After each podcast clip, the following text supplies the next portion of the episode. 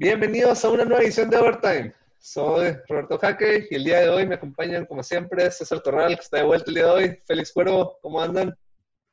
Pues aquí muy bien, muy bien. Gracias a Dios, aquí andamos bien, echándole ganas. Eso es todo. No puede estar el, el cuestión, el, el programa pasado por cuestiones personales, pero pues aquí estamos otra vez.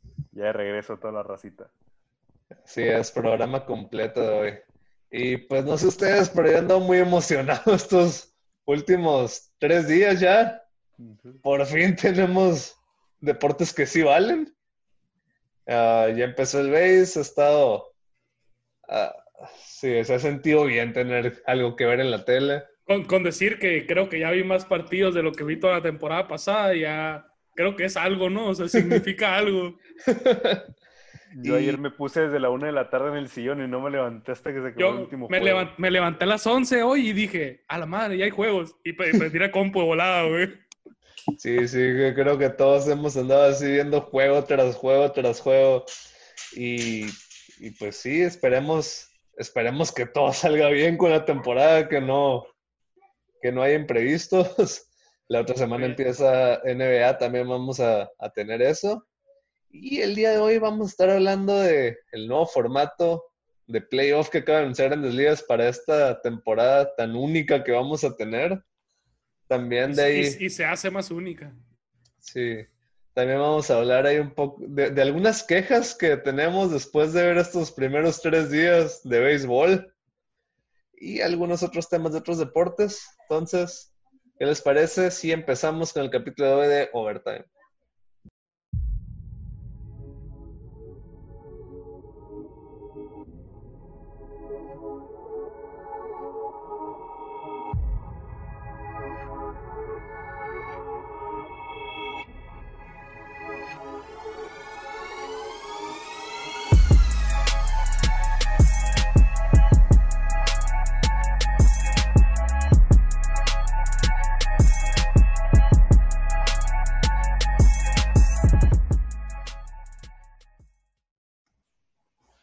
Sí, vamos a comenzar con el programa del día de hoy.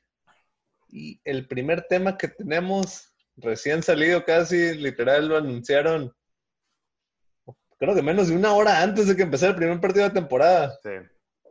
La mañana. Sí, va a haber un nuevo formato de playoff en Grandes Ligas, solo para este año hasta el momento. Quién sabe si luego lo quieran meter, de que ya para siempre. Pero el formato rápidamente van a pasar ocho equipos por liga. Ah, van a pasar los tres campeones divisionales. Van a ser los sembrados 1, 2 y 3 los tres segundos lugares de cada división, sembrados 4, 5 y 6, y dos comodines, los dos mejores récords de cualquier división, que van a ser sembrados 7 y 8. Y la ronda de comodín este año van a ser cuatro series, donde va a jugar el sembrado 1 contra el 8, 2 contra 7, 3 contra 6, 4 contra 5, a series de 2, de 3 juegos donde la ventaja para el sembrado más alto va a ser que los tres juegos van a ser de local. Pero de todas formas, dos de tres juegos. Todo puede suceder. Todo si, te puede toca, si te toca contra alguien que le estés batallando, Y el, y el local no pesa tanto, güey.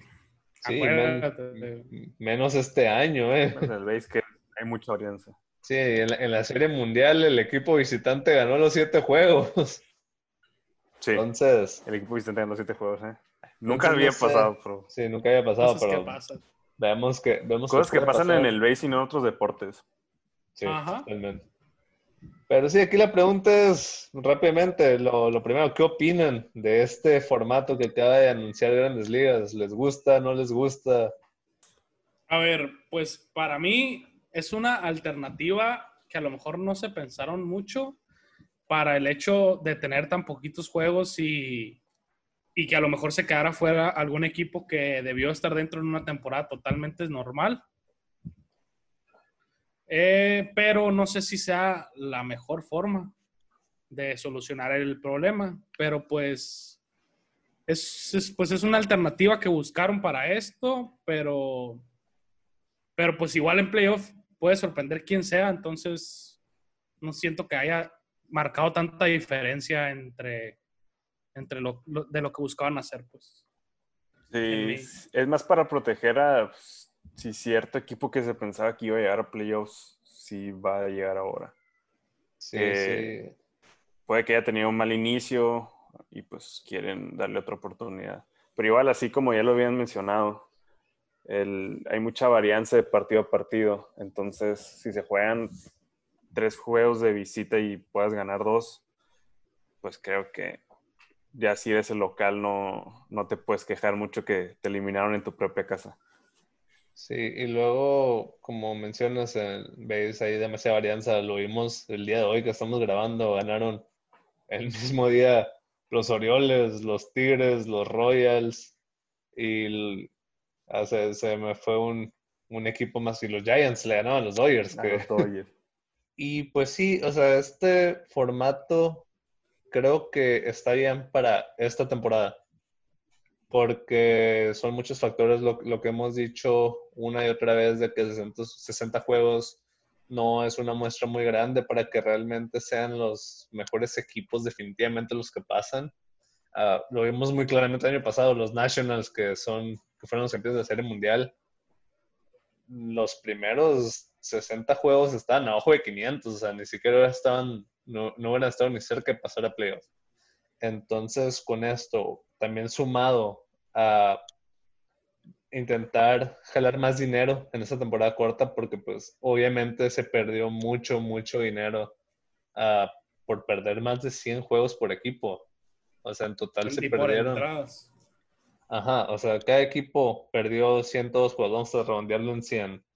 Esos son 1500 juegos que normalmente tienes, que no hubo.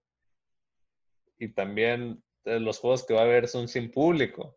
Entonces, todo ese dinero tienen que tener una forma de, recuperar menos una parte.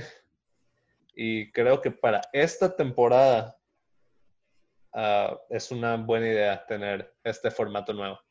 También haces que no, no va a haber equipos fuera de la lucha más que los siete equipos del fondo, de los que hablamos la semana pasada, que son ah, los Marlins, los Orioles, los Detroit. los Royals, los Pirates, los Mariners y los Giants. Creo que fuera de eso, los otros 23 equipos de grandes ligas van a entrar en septiembre con esperanzas de pasar a playoff. Y no sé ustedes, pero creo que esta va a ser una temporada muy, muy emocionante por lo mismo. Sí, ahorita cada, cada, cada, juego importa. O sea, ningún manager se va a tomar ningún juego a la ligera, pues. Sí, o sea, al final de cuentas, como son tan pocos juegos, la diferencia que puede ser entrar o no, normalmente pues es entre muy pocos equipos, pero sí es peleada. Ahora muchos equipos se van a estar peleando eh, si estás en 500 o no en 500. Este, la diferencia entre entrar como número 2 de tu división o ser el sembrado también va a ser muchísimo más peleado. Sí, sí, o sea, y va a haber equipos que estén 500 a mitad de septiembre peleándose la vida por pasar playoff todavía, entonces... Sí, va, pues vean el, caso, el caso de los Mariners del año pasado se vuelve interesante, pues un equipo tipo ellos. Sí, que empezaron muy, muy bien el año y después se, se desplomaron bien horrible como se esperaba, pero ahora por ejemplo, ganan los Orioles, van 1-1. Esperamos que ganen menos de 20 juegos, o sea, como sean las cosas, pero ¿quién dice que no em-, empiecen la temporada, no sé, 18-22, los primeros 14 juegos, los primeros 40 juegos y sin darse cuenta estén en la lucha? Y obviamente no son un buen equipo, o sea, en 162 juegos probablemente ganarían 50, 60 juegos a lo mucho pero una temporada de 60 puede ser, puede ser. Y, no creo que pasen, pero mínimo entrarían a septiembre no eliminados. Lo que también ayer están comentando en la transmisión del juego de, de Rojos de Cincinnati era que, o sea, en una temporada normal, los rojos no fueran como que el, el mejor equipo que dijeras, ok, van por el campeonato, traen buen equipo, pero no dices, van por el campeonato. Y o no estuvieran tan atrevidos a hacer cambios que son diferentes, ¿no? Y ahora, o sea, en una temporada tan corta, tú ves que tu equipo está muy enrachado, va muy bien, y los ves con posibilidades, o sea, estás dispuesto a, también a arriesgar. arriesgar todo por este año que es muy diferente a los demás. Sí, a lo mejor cambiar prospectos por, por la última pieza de tu rotación o cosas así, porque crees que hay una oportunidad de ganar este año. Sí, porque muchos equipos que están ahí, que ya los mencionamos la semana pasada, ¿no? Que no los vemos como equipos top, pero esa bola de equipos que dices, ok, me, hace falta algo para este año, que sé que este año nomás tengo chance de, participar en, la fiesta grande. Entonces yo creo que sí es, algo que, tenemos que darle importancia. El, equipo que me sigue llegando a la cabeza, que creo que va a ser uno de los beneficios, son los Mets. No sé por qué creo que los Mets pueden tomar ventaja de todo esto, como dices, una temporada de 162, o sea, es un equipo con huecos que a lo mejor no tendría para aguantar todo el maratón de temporada de, grandes ligas, pero creo que en 60 juegos son unos equipos que pueden agarrar fuego, tiene a Jacob de Grom, a lo mejor empiezan a meter dos carreras en vez de una cada vez que pichea y, les podría alcanzar. O hay varios equipos, como, así también mencionas a los Reds, que, que sí, o sea, en una temporada normal no, no irían por todo, tal vez, pero ahora no, no tienen excusa. Entonces, aquí te pregunto, e, este nuevo formato de playoff, ¿te gustaría que se quedara para los próximos años o simplemente para este año? Yo creo que los playoffs para los próximos años debe de cambiar, pero yo creo que ocho equipos sí son muchos para que se continúen. O sea, es más de la mitad de, una liga que va, que va a estar entrando a playoffs, sí es demasiado. Pero sinceramente, o sea, los, la mayoría de la gente y de los aficionados al béisbol o aquí en México, en otras partes del mundo, solo tienen la oportunidad de ver los, los juegos de playoffs. Entonces, eh, es una buena oportunidad para que los equipos de, grandes ligas pues, se den a conocer más o, tengan mayores, mayor rating, mayor popularidad en, otras partes. Sí, sí. Ah, bueno, no sé si te acuerdas el, el formato que estuvimos uh, platicando ya hace un tiempo uh, con el supuesto de que hubiera dos equipos de expansión, mm, sí. que quedaran dos divisiones en cada liga de ocho equipos cada una, pasar al campeón divisional directo y hubiera cuatro wildcards. Se me hace que e, ese es el, el lugar, el, el, punto al que debe apuntar grandes ligas, a tener seis equipos por liga. Ocho se me hacen mucho, pero seis creo que sería... seis. Es lo que iba a comentar. El, el punto perfecto, teniendo dos equipos que pasen directo a la ronda divisional y cuatro equipos jugando la, la, ronda de comodín por el derecho de, pasar a, a, esa segunda ronda. Sí, es que también ya lo vimos en las temporadas pasadas, en, cuando son temporadas normales de 162 juegos por parte de la Liga Americana, normalmente son 6, 7 equipos que están peleando por playoffs. Todos los demás eh, ni siquiera pues están peleando para mantenerse ahí en 500 o hacen cambios para ver ya más a futuro. No pasa tanto en la nacional, pero una pelea de, de seis se me hace más interesante que andar metiendo ocho cada, temporada. Sí, porque normalmente si metes ocho, te queda uno o dos que no pintan, ¿sabes? O sea. Pero igual, o sea. Que pasan porque el formato lo dice, o sea. pero, igual, o sea, es, capaz si no, no tuvieron los méritos para pasar, pero ya en playoffs, es el, ya hemos hablado mucho, es el deporte con mayor varianza y pues te puedes embalar. Sobre todo esta temporada, porque, por ejemplo, los Yankees creo que son el favorito de la Serie Mundial unánime de, de la mayoría del mundo. No me sorprendería que pasaran de séptimo sembrado, por ejemplo. O sea, son 60 Pues es juegos que- nomás. Son 60 juegos. Es posible Aparte, que. aparte de que son 60 juegos, hay muchos factores que marcan el rumbo de una temporada. Pues, o sea, están las lesiones, están las rachas, están mil, mil Sí, cosas. la- las proyecciones de los equipos top que de cada liga, que es eh, Yankees y Dodgers, creo que del, o sea, del último lugar que pasa o que pasaba antes en- en- eran tres juegos de diferencia. Sí, o sea, van a Los estar tres juegos de diferencia, eso es-.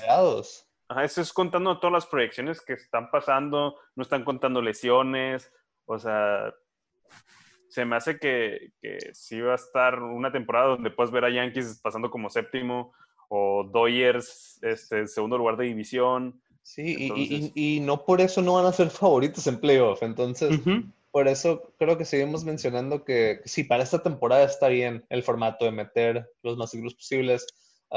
Mm, con eso compensas a lo mejor la injusticia que pasaría, no pasaría en equipos que en una temporada completa se pasaran y recuperas un poco del dinero que, es, que, es- que se ha perdido. Pero otra vez volvemos a lo mismo. Creo que para una temporada normal son muchos, ocho equipos. Ah, pero bueno, una, una pregunta más les tengo ah, antes de pasar al, al siguiente tema que tenemos aquí, el béisbol. ¿Creen que se debería de acortar ya para siempre las temporadas de 162 juegos? Ah, Pues es, es un tema de discusión que te puedes estar hablando horas de pros y contras, ¿no? Por, por el hecho de que, pues, como ya sabemos, el béisbol es el deporte más, pues que, no, no de suerte, pero, o sea, Más- con más se varianza. fue con más varianza para los equipos. Por ese punto te podría decir que no, pero por puntos de, de tener una temporada tan pesada, de tantos juegos, también te podría decir que sí. Entonces, siento que debe de haber un punto medio que pueda juntar esos dos factores para que la temporada quedara bien, pero no sé qué tan cerca, no sé si esté cerca o no sé si todavía le falte tiempo a la, a la decisión. Sí, pues, sí. Probablemente se pueda ver, o sea, se puede implementar muchísimos cambios a partir de los resultados de todo lo que se están implementando ahorita. O sea, capaz de una temporada, yo, o sea, también es, es algo que no lo puedes extrapolar a la siguiente temporada, ¿no? Pero si ves el incremento de ratings porque sean menos juegos y aumentas Todos playoffs o, o todo ese Sí. onda, obviamente creo que pueda influir muchísimo en, en Eh, lo que es. E- Es que el béisbol, cuando los juegos importan, es probablemente el deporte más emocionante que hay. Que donde en cada pichada estás en el filo de tu asiento, toda la tensión acumulada. Pero eso se pierde totalmente durante una temporada de 162 juegos. O sea, es, es lo que digo, por ejemplo, ¿qué juegos, tú como Félix, que tienes más tiempo como aficionado de un equipo ya de, de cuna, o sea, ¿qué juegos son los que tú en verdad le pones atención al momento de estar viendo el, el béisbol? O sea, te aseguro que ahorita estás mucho más picado ahorita con Dodgers que la temporada pasada al inicio con Dodgers, ¿sabes? Sí, obviamente, porque son menos juegos, también la eh, quieres volver a ver. Ya hemos visto los juegos que normalmente veo son los que dices, ok, o va a ser un duelo de picheo, o va a ser algo que ya te los estás esperando, te estás saboreando O- desde hace varios días. O, o no- o nomás al final de la temporada, cuando está la, la carrera por la división, por Sí, ejemplo. o sea, cuando están los runs. Este. Pero son, juegos que ves porque ya los están programados para ser juegos buenos. Sí, sí, pero por ejemplo, mm, ahorita que estamos en julio, es un ejemplo perfecto. Un juego de martes de la mitad de julio, donde están tirando el cuarto abridor de cada equipo, no importa, o sea, puedes perder ese juego y no, no tiene mayor implicación. En cambio, ahora que nomás son 60 juegos, cada pichada importa. y Creo que sí le O está. sea, yo, yo lo, a, a lo que lo veo, bueno, es que ya, te- es que no, es, es una teoría enorme que tienes que discutir un chorro de tiempo de a lo mejor no jugar tantos juegos tanto, tantas veces a la semana o es, es- es- es- lo- son lo- muchas cosas que se tienen que analizar. Pues. Los calendarios están bien brutales también. Como hay veces que tienen juegos más de 20 días seguidos los jugadores. Entonces, Pero lo, que creo es que 60 son muy pocos para el béisbol, pero 162 se me hace que son demasiados.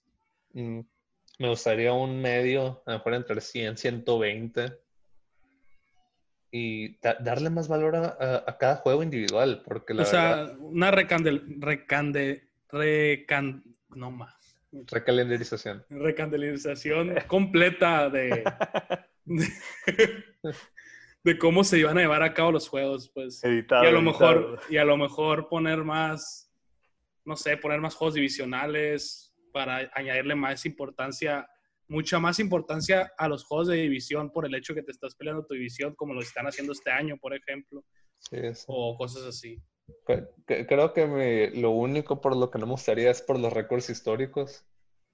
Mm, Ya nunca se iban a poder romper.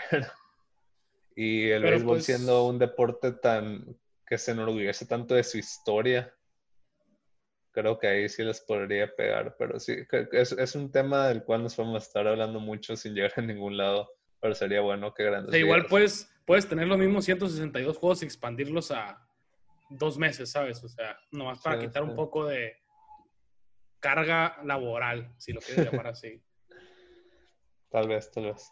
Pero bueno, pasando al otro tema que tenemos del béisbol.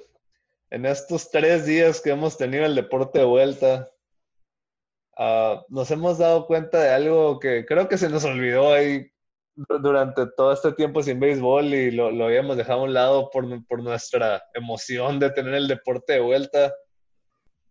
Pero después de tres días nos tiene muy, muy enojados a los tres. Es y una son- constante que ya lo veníamos viendo desde hace muchísimo y se nos olvidó. Pues y dices, básicamente desde que entramos lo- al fantasy nosotros lo- los, nosotros dos los- no los jugadores pueden en- andar fríos y todo lo que quieras, ¿no? En un- tu mala racha, pero estos personajes han estado en mala racha desde que existen. Desde que existe el béisbol. Los umpires. Wow. Qué mal han andado estos últimos días. No, y, y ahorita se nota muchísimo más por el hecho de que ya todos los juegos tienen el cuadrito de zona de strike. O sea, Sí, sí, eso- antes no se notaba por lo mismo. O sea, ahorita Eh, lo ves y dices, ¿cómo chingados marcas eso? O sea, y, y- y el problema es que la verdad es un trabajo imposible el que tienen. Sí, o sea, todo, sí, todo- o sea, el trabajo es, es- esa, pura, esa pura vista, ojo de buen cubero, como dirían. ¿no? O sea, Sí, sí. Y so- son, son proyectiles a más de 90 millas por hora, alrededor de en kilómetros que son como 150 kilómetros por hora. Estás atrás del catcher, ni, si- ni siquiera ves dónde cae la bola. deja tú, o sea, y la pelota, o sea, no sabes en qué momento pasa por la zona de strike, o sea. También, porque se va sea, no- moviendo la, la percepción.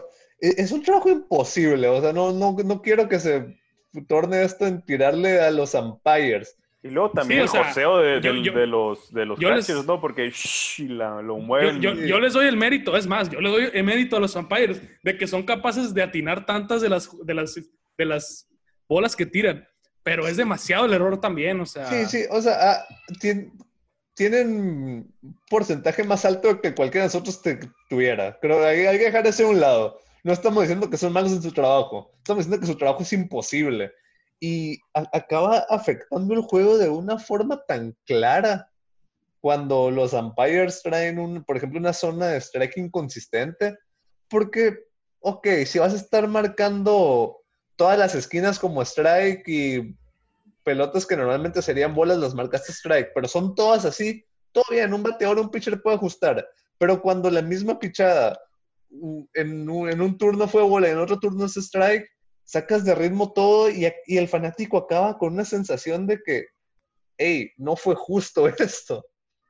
Sí, normalmente esa injusticia pasa para los dos equipos, pero eso es lo que tú dices, o sea, si fuera constante la zona en la que tú estás marcando esos errores, pues todo bien, pero lo vas cambiando de bateador a bateador, de inning a inning, de equipo a equipo durante la misma entrada, entonces terminas afectando a los dos equipos. Sí, Entonces- sí, y, y yo O sea, ya, ya han pasado situaciones de que juegos se acaban por errores de, de, de, de umpires, pues, o sea, no es como que es a la ligera que pasa, no, o sea, pasan situaciones críticas también, pues. Sí, y Bueno, pr- primero, ¿por qué el umpire encargado de los goles y los strikes está atrás de home? No tendría Eso, una mejor, eso no nunca lo he tendría una- entendido. no tendría una mejor vista, a lo mejor de que a la altura de que, como lo vemos en la televisión. E- e- Es lo que no entiendo. O sea, yo cuando, cuando jugaba béisbol en ligas pequeñas, el umpire siempre, el, el umpire siempre estaba atrás de ti. O sea, ¿por, por qué no? Bueno, ya sé que es, es mucha inseguridad y, y le quita pues un pedazo de cuadro a- al equipo, pero, pero para hacer el trabajo es la mejor zona disponible que hay. O sea, de por sí está imposible verlo y menos estando atrás del catcher. O sea, atrás del catcher y la zona, la, la pelota cae en, en medio del catcher y, y qué. O sea, ¿qué sigue? O sea, O sea, capaz sí, y lo que se debería hacer no- es trabajo más en conjunto, porque el de segunda también tiene visión sobre el plato, dices, y le puedes decir, ¿sabes qué? Sí te mamaste, güey. O, o cosas así, porque esas son las, más que nada esas que dices, no, ¿cómo marcó eso? Son las que terminan influyendo más en, en- en- en- en el. Ujú. Pero, o sea, si te das cuenta, cada, tú, cada bateador, hay una, hay una bola que tiran, que la marcan strike o que la marcan bola, que, o sea, no, pues, o sea, a lo mejor no influye, pero cada bateador pasa. Pues. Ok, aquí, aquí les va una estadística. En el 2018, los umpires fallaron 34.294 marcaciones de strike o bola. Es alrededor de 20% de todas las pichadas donde tienen que dar su veredicto. Es demasiado. Muchísimo. Eso quiere decir que a todos los bateadores les toca. Sí, sí. Y no más los bateadores, a los pitchers también, porque esos, los pitchers les marcan una bola que antes les marcaban strike y ahora tienen que meterlo más a la zona y es donde les empiezan a pegar. Y es donde se empiezan a frustrar los mismos pitchers porque la, la pichada que le tiraste hace dos, dos turnos ahora no te la está marcando. O Sí, sea, exacto. O tú piensas que la zona de strike ya le amplió un poco, pero al final de cuentas siempre no, entonces. Creo, creo que eh, no hay cosas tan frustrante como estar viendo una joya de picheo que acaba muriendo porque dos bolas seguidas que marcó un umpire tiene que empezar a meter más sus lanzamientos y por eso le empiezan a pegar. Entonces, sí, eh, y, y otra vez, o sea, que- quiero hacer énfasis, no, no creemos que los umpires son una basura en su trabajo, no, no, simplemente es, es un trabajo imposible y he, he escuchado mucho, ah, he, escuchado mucho el argumento de que, ah, es una parte del juego, es lo que le da sabor al béisbol y yo siempre digo, que es una parte del juego, que es injusto. O sea, es que una parte del juego que le quitan el juego, el juego perfecto a Galarraga. O sea, Ajá. su- sucede- suceden ese tipo de cosas y se van implementando pues nuevas medidas. O sea, desde entonces, ok, ya hay repeticiones. ¿Qué se puede Ajá. tener en repetición? ¿Qué no? Entonces, Sí, se sí. tiene que ir adaptando el juego a lo que se vaya necesitando. Y, y- y siempre, se, siempre se van, van a necesitar umpires. No es como que puedes poner de que automático eso, de que las marcaciones en primera base, o si fue faulo o no algo. Eso, pues, si lo quieres retarlo, lo puedes retar de- después. Pero los strikes y bolas, tenemos la tecnología. O sea, todo el mundo ya, ya está lista, o sea, ya Ajá. está lista. todo mundo ve al instante si fue strike o bola la marcación. Entonces, ¿por qué no implementarlo? Y haces el juego más constante y más justo a todos y evitas que los jugadores hagan con la sensación y los fanáticos también de que el resultado no fue justo. Pues mira, e- es un tema que se ha venido comentando, que se ha venido implementando ya en todos los deportes, o sea, ya todos los deportes pasaron probablemente por esta discusión que estamos teniendo y siempre se llega a una conclusión, o sea, siempre se llega a una solución, pues, pero esta de los umpires sí la veo un poco más difícil porque ya es, pues, no, no, no simplemente jugar con el empleo de alguien, pero siento que es algo pues que se tendría que estar haciendo turno por turno y normalmente lo que están implementando no ha sido así.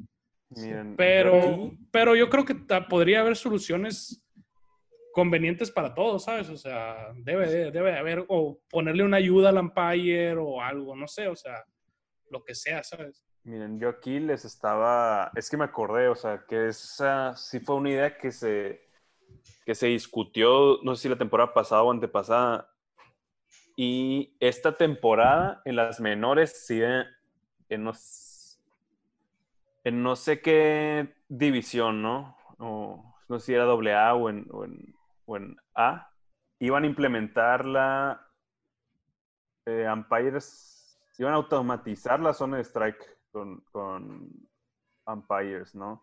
Entonces iba a ser un plan para pues, desarrollarlo durante cinco años. Entonces probablemente este año ya no se puede implementar, pero para un futuro, si se tiene buenos resultados, podríamos ver una zona de strike automatizada para el 2025 aproximadamente. Y eso no significa que no se necesiten umpires. Vamos a seguir necesitando a los umpires para marcar los outs de que si tocaron a tiempo a un corredor o no. Y ya, y si tú quieres retarla, todo bien, rétala, pero ya está la marcación del umpire. Pero creo que los strikes y bolas son, son realmente el 90% del juego.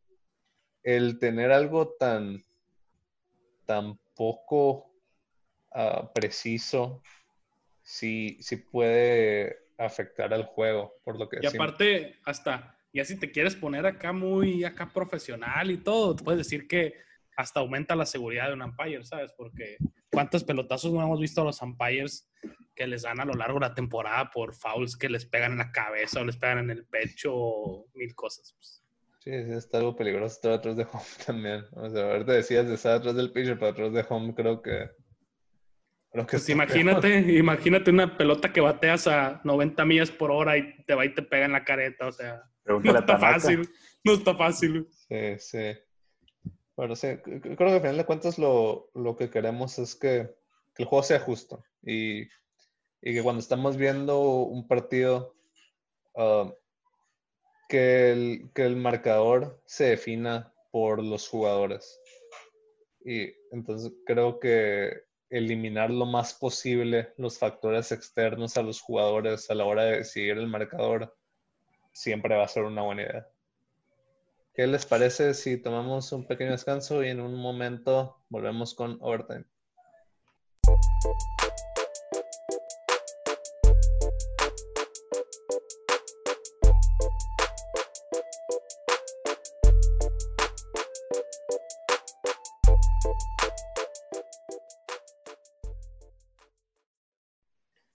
Volvemos a Overtime. Ahora vamos a ponernos a hablar sobre la NBA, que acaba de resumir sus acciones. Empezaron los juegos de entrenamiento antes del reinicio ya de la temporada regular, que va a ser el próximo jueves. Y pues, ¿qué, han observado en estos primeros juegos de entrenamiento? Creo que la, historia principal fue Bol Bol, que Ah, pronosticado en un momento a ser una de las cinco primeras selecciones del draft, se lesiona en su último año de colegial, cae a segunda ronda a la selección 46. No había jugado en todo el año porque se había lesionado, pero en su primer partido con el uniforme de los Nuggets, que otra vez no, no valió. Pero pues por fin lo pudimos ver jugar y. Y wow. Junto a Slim Jokic. Junto con con Nikola Jokic que perdió 40 libras en reportes en la cuarentena. Y, él dice que no, ¿eh? él dice que no. Él dice que no. Dice que nomás unos 5 cinco, libras. 5 kilitos, digo. el caso, el caso. Pero sí, los, los nubes se salieron con el Jumbo Ball. Tenían a Nikola Jokic jugando de movedor, Ball Ball jugando de tres. Y pues sí, este, este jugador que mide 7 pies, 2 pulgadas, estaba subiendo la bola y tirando triples en transición y metiéndolos y fue la sensación del, regreso de, del... Pues mira, tan impresionante fue que después del juego salió un reporte así súper casual de que iban a hacer antidoping a ciertos jugadores random, pues, y entre esos jugadores random dio la casualidad que después del juego que se aventó, pues salió Bol Bol, ¿no? sí, no, pues, ah, pero, eso es totalmente, Ah, es, aleatorio. es aleatorio, o sea, eso, sí, sí. eso todo el mundo sabemos que siempre ha sido no, así, no o porque sea, te hayas aventado casi un triple doble con 20, posteando a toda la sí, raza, no. pues, Sí, así. Pasa, tiene nada pues, que ver o sea, eso, ¿eh? En la NFL también es la misma, o sea, Como cuando Pat McAfee hizo la, su tacleada súper famosa. Sí, Mon, ni que le tocó. le tocó, le tocó. Sí, Mon. Pero sí, ah, otra cosa es. Por eso siempre veíamos a Josh Gordon suspendido, güey, porque jugaba bien y luego antidoping Y y, vamos ahí. El, el problema es que ese sí traía, sí traía Sí. problemitas, güey. El problema es que no se salía positivo. Era para relajarse, güey. Sí, Y sí. ahora, y, y- y resulta que ahora no, no van a penalizar, o sea. Sí, pero y creo, creo que Después de que le arruinaron la carrera a Josh Gordon, ¿no? O sea, creo básicamente. que todavía no, todavía no lo aceptan. Pero bueno, regresemos al tema de NBA. Josh Gordon Sí. podríamos hablar cualquier semana y estamos casi seguros que y es el mismo su tema. tema. va a ser el mismo. Sí, sí, sí. Ah, pero bueno, sí, Bol Bol, la, la sensación de los primeros días. El otro equipo de- con el cual estoy impresionado, y ya habíamos hablado en ediciones anteriores de Overtime, de que era como el comodín, el equipo fuera del radar de la gente, pero en un descuido ah, podían hasta la final llegar, pero también no nos sorprendería que quedaran fuera en primera ronda. Estamos hablando de los 76ers de Filadelfia, que ya habían anunciado que estaban experimentando con Ben Simmons ah, jugando en el 4 en vez de jugar de movedor. Y vaya experimento que hicieron, ¿eh? Va- parece- Vaya, vaya que lo planearon bien, ¿eh? Sí. Mm, pues vi todo ese partido porque estaban jugándole a los Grizzlies. Estaba muy emocionado de, de ver a mi equipo de vuelta en acción. Y déjame decirte que los Sixers me quitaron toda la emoción que tenía en los primeros 10 minutos. eh. Fue Y, un, ahí es- y eso está difícil.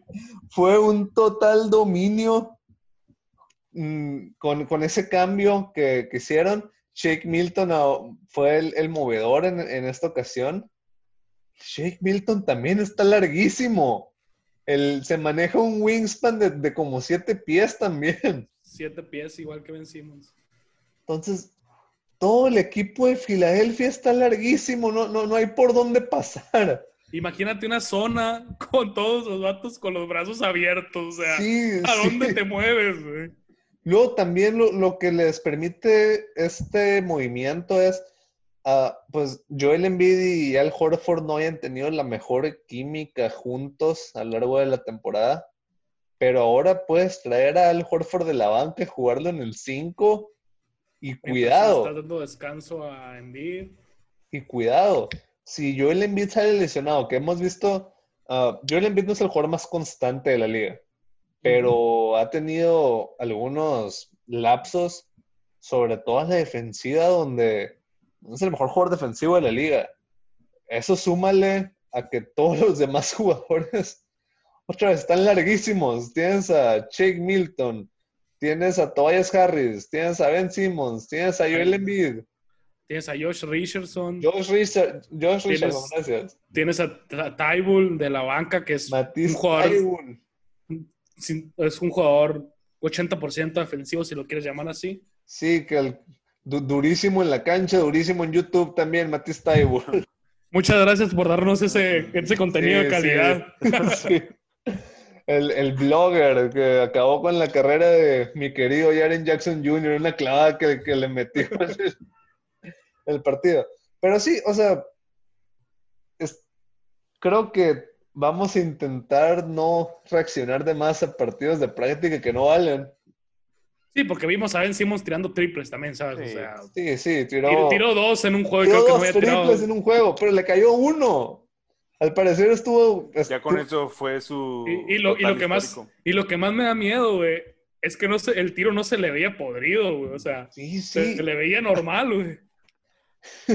Y al, al parecer durante la cuarentena, mientras todos los demás estaban trabajando en su juego, en su técnica, en ponerse más musculosos, no sé, Ben Simmons estuvo viendo un psicólogo para que para poder tirar más triples. Entonces, Es lo que te, es lo que te obliga la, la afición de Filadelfia. sí, sí. Entonces, otra vez, es un juego que... que, es un juego que no valió, pero ya teníamos a los, a los Sixers en el radar, ya, ya habíamos hablado de ellos como el posible caballo negro para, para este reinicio, el equipo que si caían todas las piezas en su lugar, creo que habíamos dicho que era el único equipo que le podía ganar a los Bucks por, los diferentes matchups que hay. Y ahora con ese cambio, puede, hasta le pueden subir las posibilidades de ganarle a los Bucks aparte de las que traíamos, eh, cuidado. Sí, sí. Ah, o sea, otra vez, e, era el equipo que no nos sorprendería que llegaran a la final del NBA, como tampoco nos sorprendería que los eliminaran en primera ronda. Creo que nos está metiendo un poco más al lado de, oye, a lo mejor este equipo puede llegar a la final. Habrá que verlos en los juegos que ya valen, pero... Ni, de, hecho, ni siquiera temporada regular te va a poder decidir, o sea, porque las temporadas, las series de siete, juegos hay, hay demasiados ajustes, entonces tendríamos que verlo en una serie de siete juegos, pues. Sí, sí, totalmente. Y creo que, bueno, en ese momento los Sixers están en sexto lugar pero no me sorprendería, de hecho, bueno, me sorprendería que no acabaran en mi cuarto quinto, considerando las bajas que, está teniendo Indiana. Ah, al parecer Víctor Oladipo pues sí va a jugar, pero pues quién sabe a, qué tal. Vi, una noticia de, Domastas, ¿no? Que no, no sé sí, qué... Sí, Domastas Sabonis no, no va a estar en el reinicio, uh, se lesionó el pie. Entonces, sí, lo más probable es que la serie 4 contra 5 acaben siendo los Sixers contra Miami. Creo que a Miami se le puede indigestar mucho a Filadelfia. Creo que ese matchup no es tan favorable. No, no, porque Miami carece también un poco de. Pues no sé, siento que es un buen equipo, pero le falta experiencia, le falta. Va, a estar bueno. pero va a estar bueno ahí el, la historia de Jimmy Butler jugándole a, su ex equipo. ¿eh? Ah, sí, pero igual no me sorprende. Yo agarraría los Sixers para ganar esa serie, pero no me sorprendería que perdieran, la verdad. sí, sí, Pero si salen de esa serie, ahí se va a ver mucho de si, si realmente tienen lo necesario para ser considerado de la élite del este. Y pues en segunda ronda serían los Bucks. Que, creo que Milwaukee va a estar esperando que Miami gane esa serie. Sí, 100%, 100%. O sea, tú como Milwaukee no quieres verte las caras contra Sixers. O sea, ninguno, en ninguno de los momentos. Entonces, sí, en lo personal para mí los Sixers van a ser el equipo más interesante de este reinicio, el equipo... Pero creo que con la mayoría de los equipos ya sabemos qué esperar los tenemos una idea y, los Sixers son un volado, o sea. Sí, los Sixers es lo que decíamos, o sea, todos los récords, lo que decíamos en los primeros capítulos, la diferencia de récord en casa, de visita, un equipo tan emocional. Este, vencimos, no tira triples, ahora tira triples. No, y, le quitas, y, poniéndolo de cuatro, hasta le quitas un poco la responsabilidad de ponerlo a tirar triples, o sea desde ese punto también es un cambio positivo el ponerlo de cuatro. Sí. Le da otra dimensión al juego. Porque Jake Milton, pues, Jake Milton y, Jake, y Josh Richardson, pues son, bueno, pues no buenos tiradores, pero decentes, o sea, todavía de la misma manera. Entonces, pues es, un. Para tirar va a entrar Cormas, De, la banca a quemar todo. Y Matista Pero bueno, ya algo Ah, mi, otra ah, conclusión de estos primeros días de básquetbol en la burbuja ya no es tanto de lo que va a pasar en los partidos, sino de cómo vamos a ver los partidos. ¿No, vieron, a, no, vieron a, Dudley? Está obeso, está obeso Jared Dudley. Más que el panda. Está obesísimo, ¿no? O sea, estamos hablando de NBA, o sea. sí, pues, pero, o sea, tú antes el panda estaba gordo, pero ahora está más gordo, pues, o sea, tienes que hacer pues, una referencia. Dudley es purrista, o sea, ya no es jugador. Entonces, sí, es, Literalmente, Sí, sí. Pero, pero bueno, lo, lo que quería comentar, mm, no sé ustedes, pero me encantó la presentación en los, estos juegos de, la burbuja. Sí, Ah, o sea, la organización del, del juego se ve sí, se ve bien, la- o sea, la, la diferentes diferentes ángulos de las cámaras. De hecho, no sé si viste una, una jugada, bueno, un pase, un saque de banda de Chris Paul, no sé si lo viste. güey. Parece- No. Parecía una cámara de, de- de un... Parecía una cámara que, que ves en un, en un tra- tráiler de NBA 2K. Sí, sí, me, me- me gusta mucho con lo que están experimentando, con los diferentes sonidos, el, ah, cómo está construida la cancha, se, mm, se, se ve importante el juego, no, no parece, creo que había un miedo que parecieran juegos de Summer League, Ándale. Pero Pero no, no. o sea, sí, sí parecen juegos de verdad de NBA, Pa- se sienten parecen- importantes. Parecen juegos de mundial de básquetbol, güey. Las cámaras y todo eso, o sea... Sí, sí. Como Porque- ves la cercanía, porque todas las cámaras están un poquito más cerca, pues porque los estadios son mucho más pequeños, pero se ve bien, o sea. Y Y luego creo- un, creo chorro de el- pantallas. Creo que en el béisbol sí les ha afectado más. Se ven raro, por ejemplo, de que atrás de home están los cartones de, de fanáticos. Pero lo, lo más triste es cuando hay bolas de foul, por ejemplo, y que cae la pelota y no hay nadie, nomás bota Mm. la pelota y se cae perdida. sí se ve medio, sí se ve Sí, pues, triste. Sí, supongo que en el fútbol americano también se debe ver algo triste si, si no hay, pues si- si- siguen deferrados, que dicen que sí hay fanáticos, pero no sé qué tan, qué tan Cierto. viable vaya a ser eso.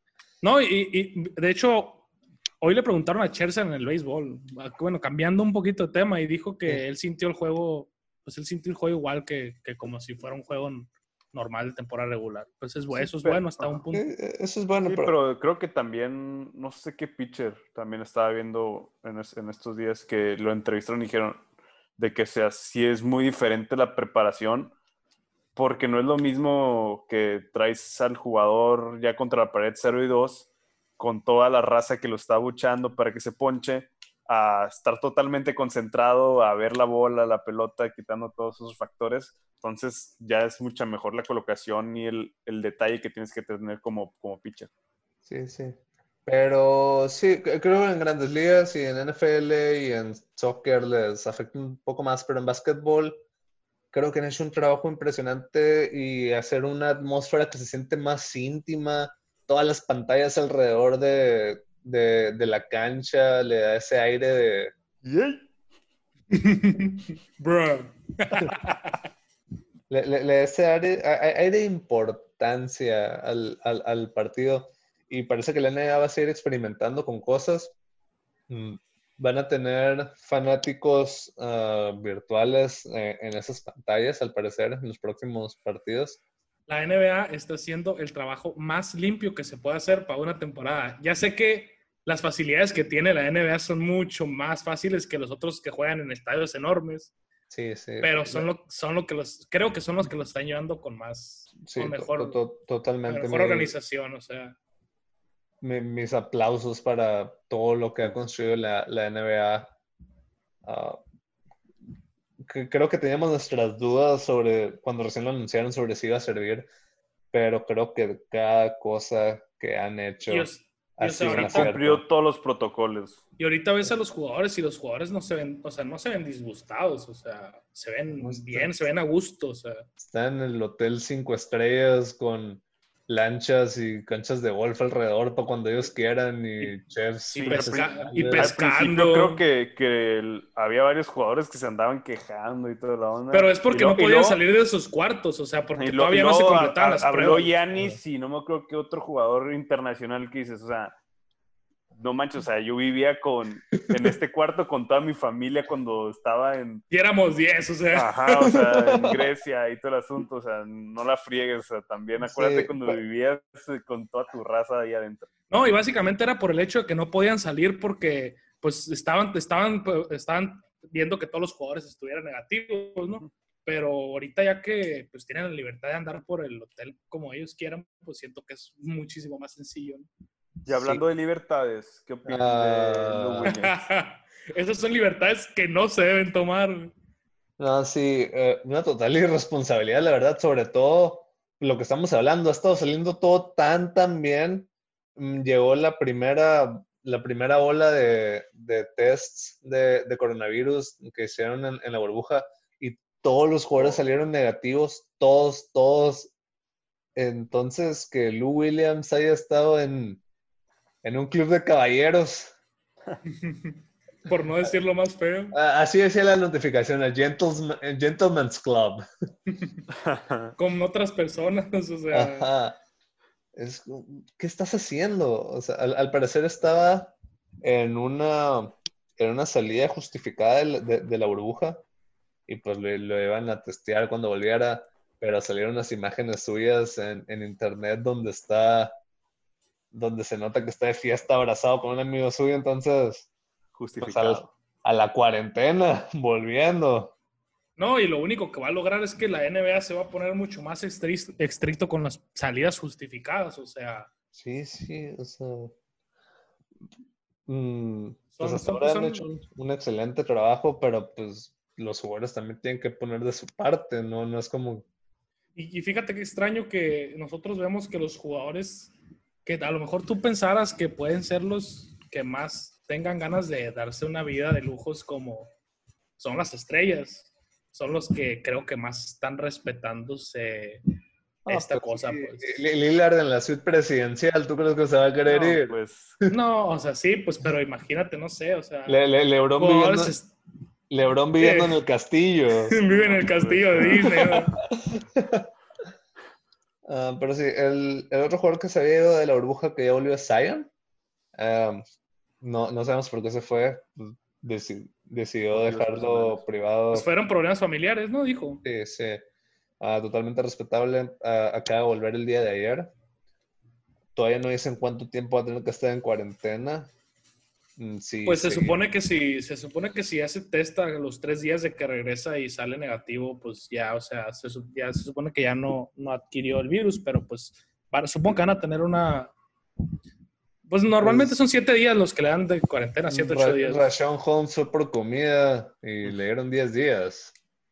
Pues sí, Pero, pero, pues, es no Zion, Zion, es es, no es Zion. Zion, no es Zion. O sea, todo esto es para Sí. él. sí, He's, exacto. o sea, he's si just built different. Por la, N- N- la- por la NBA ya hubieran puesto a Memphis afuera y a Zion allá dentro de los playoffs y que empezaran ni, de una Li- vez. ni Lil- de seguro Zion tiene mejor suite que Lillard. güey. Eh, eh, Era lo único que faltaba de que, de que anunciaran de que no, pues saben que jugamos la temporada en el 2K, quedó en octavo lugar los Pelicans. Quedaron en primero, los Lakers bajan. Ah, pero sí, ah, la verdad, ojalá Zion pueda jugar todos los partidos. Mm. Es lo mejor para, para Es el pieza deporte, clave de su equipo. Y, Y aparte que es pieza clave de- del equipo, o sea, Sí, sí. ya, ya estaba jugando bien Pelicans, pero pasaron a otro, a un mejor, sí, mejor nivel cuando empezó a jugar Zion. Sí, sí, totalmente. Es de lo- los mejores novatos que hemos visto en, en toda la historia. Ah, entonces sí, o- ojalá que pueda jugar, o sea, más allá de mis intereses per- personales de querer que pasen los Grizzlies a playoff. Quiero ver jugar a Zion. O sea, es de los jugadores más, más entretenidos para ver en, en toda la NBA. Entonces, Sí, la, la NBA ha hecho un excelente trabajo hasta ahora. Esperemos siga así. Esperemos deje de haber jugadores como Lou Williams que tan egoístas, la verdad. Sí, ha- hacen ver mal a la marca. más que- Hacen ver mal la exacto. marca. Y imagínate que eres un jugador que ha estado cumpliendo al pie de la letra cada última parte del protocolo porque quieres que sea posible terminar esta temporada. Y ves que Lou Williams está en un table dance, o sea, O sea, ya ni Kawhi Leonard, ¿sabes? Sí, pues Kawhi se anda aguantada. Ka- Kawhi apagó sus, sus circuitos estos días, ¿sabes? Como- Está Ya, al ni, servicio, James, ya ni servicio. James Harden, o sea, e- esa, esa es lo, lo más impresionante de todo. sí, pues Probablemente- Harden, legendario que se la pasa de, de club en club en cada ciudad que llega. Strip club ready. De hecho, ah, me- un, un estudio que, que hizo un usuario de Reddit donde Confiables. analizaron. No, no, pero hicieron un, un, un super. eh, Un Una super tesis análisis, Sí, sí, sí, sí. sí, de analizando Una red. analizando el desempeño de James Harden ah, en comparación al ranking de los, del street, strip club más famoso de cada ciudad de la que iba. Y, y, hay evidencia de donde hay mejores strip clubs le va peor a Harden y donde hay peores strip clubs le va mejor a Harden. O sea, estaba... Sí, estaba, era inversamente proporcional a la calidad de... a la calidad de ciudad. A la calidad de establecimiento, dejémoslo Sí. Entonces, si hasta James Harden se puede aguantar, por favor, Lou Williams, queremos que se acabe la temporada. Pero, um, una vez más, uh, darle nuestro reconocimiento total a la NBA, lo que han construido ha sido impresionante y se, nota el... Se nota el trabajo, o sea... A diferencia de otras ligas como la NFL. Que han tenido toda la temporada para establecer algo bueno y hasta antier ya firmaron un convenio con el mm la asociación de jugadores. Sí, o sea, la NFL la, la, la, la, que más tiempo tenía, o sea. Sí, o sea, le cayó de bandeja que todo este problema empezó junto junto cuando se cuando había terminado la temporada, pues. Sí, pues. Sí, pues según Gudel de que ay, él les caigo bien porque me la rifé en el draft. O sea, todo su off-season es de que todo su off-season es para prepararse, o sea, no. Ajá, y en cambio la NBA pues realmente reloj construyeron todo, uh, con, consiguieron donde meter a todos los jugadores, construyeron y respuesta rápida, o sea, fue una respuesta, inmediata.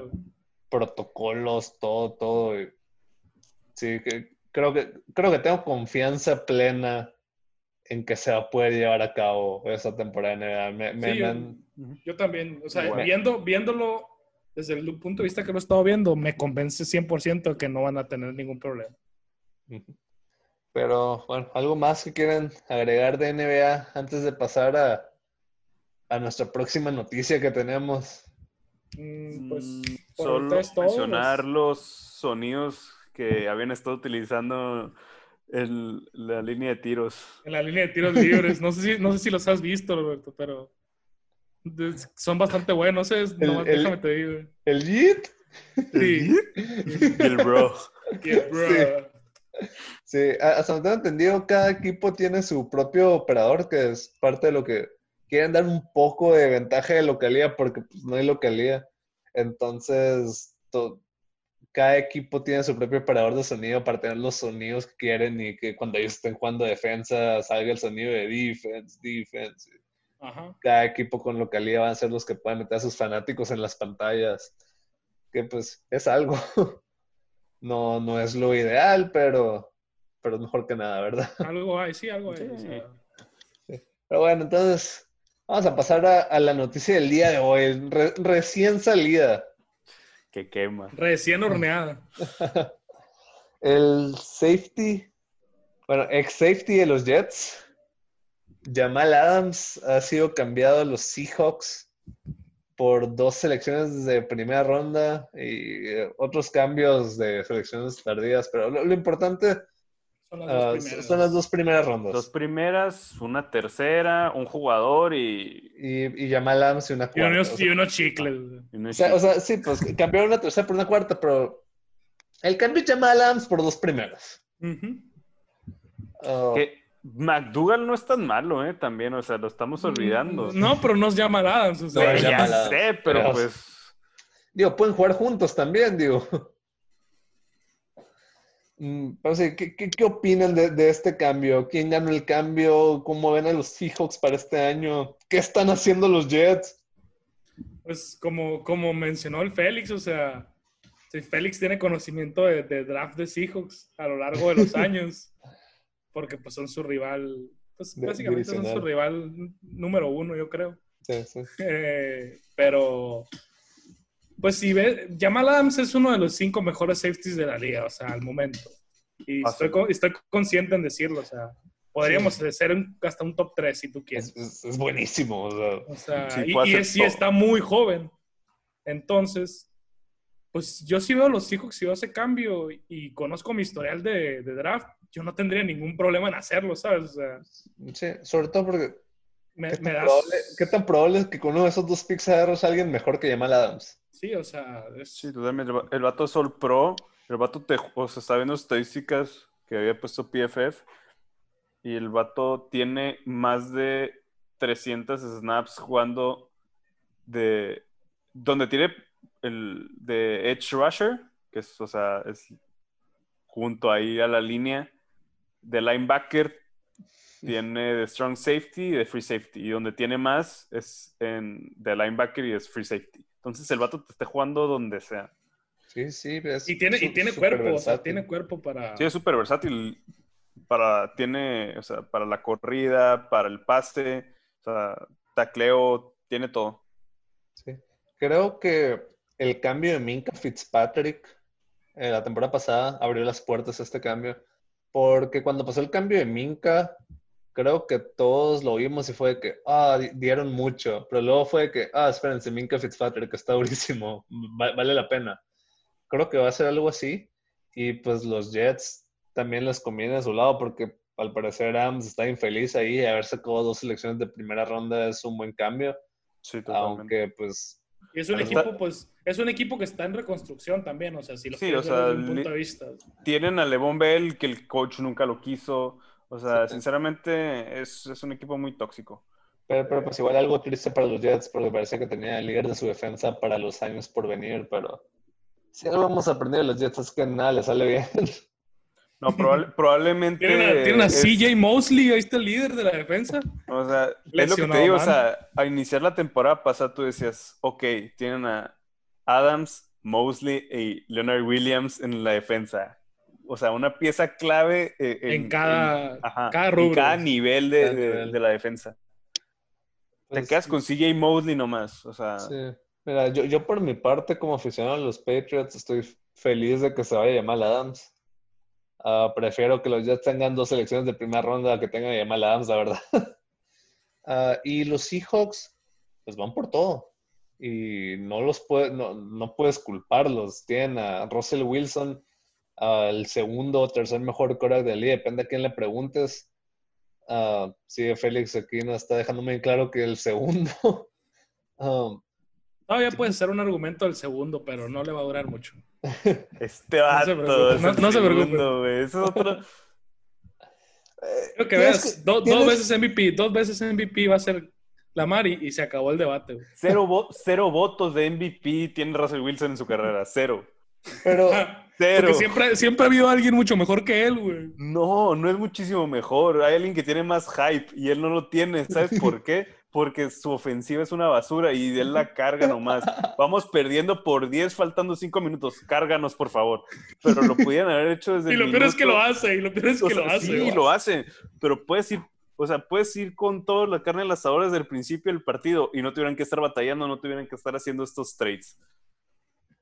lo que Félix, lo que Félix quiso decir es que Russell Wilson es muy bueno.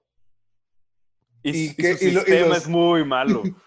Y los Seahawks tienen que aprovechar el momento que tienen, que tienen ahora. Que tienen a uno de los mejores jugadores de la NFL listo para volver a niveles de, de campeonato. Ah, la defensa ha ido bajando poco a poco, año con año, basura. des- de- desde que se acabó el, el, Boom. Entonces, creo que sí tie- Pues tienen es un que- paso para reconstruirlo. o sea. tienen que intentar algo y traer a Jamal Adams es un excelente paso en la dirección correcta. El año Bien. pasado se quedaron en una yarda de ganar la división sobre San Francisco. Entonces, no me sorprendería que este año estén otra vez peleando la división contra equipos que a lo mejor en papel son mejores, pero teniendo a Russell Wilson y ahora a Jamal Adams de que siendo el No, y- de tu Y aparte, un líder como lo es Jamal Adams te puede cambiar el, te puede cambiar el, el- el Sí, o sea, rostro, el rostro de tu defensa. Wagner pues. ahí va a estar muy difícil. sí, sí. te, te puede cambiar el rostro de la defensa totalmente. O sea, Entonces, sí, creo que todos estamos de y acuerdo. tienen, y que- tienen a DK Metcalf que el año pasado pues jugó bien. Decente. Entonces es un arma de, pues, que podemos Lockett. llamarla de confianza de Wilson.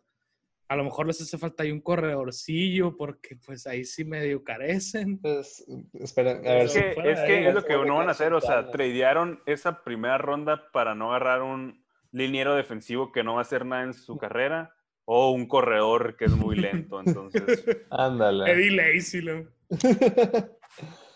y pues sí, creo que todos estamos de acuerdo que buen momento los Seahawks tienen que intentar ganar ahora. ¿Algo más que quieran agregar, Félix César, antes de irnos? Síganos en nuestras cuentas, como lo mencionamos en cada capítulo, overtime-mx Deberíamos Twitter. empezar a mencionar eso al principio del programa. Sí, porque no sé si lleguen muchos, güey, pero pues No sé, pero si, se- si se ven en los cuadritos nuestros nombres, ahí está mi handle en Twitter, ¿eh? Para que hagan el seguimiento ahí. Ah, sí, también, también. Pero sí, Overtime-MX en Twitter. Síganos en Spotify, Apple Podcasts, donde sea que nos escuchen. El canal de YouTube, donde empezamos a subir por clips de, de cada tema los videos. ya nos van a, ya nos van a patrocinar, así que esténse pendientes a un giveaway. a ver, a ver, a ver. Ah, y pues sí, mm, ya tenemos partidos de qué hablar. Ya no es pura especulación lo que vamos a estar diciendo semana tras semana. Y pues, aquí vamos a seguir dándole, como, como siempre. Félix, César, un gusto, como siempre. Igualmente, un gusto. Un gusto. Próxima semana. luego nos vemos. Nos vemos en la próxima edición de Overtime. Hasta la próxima.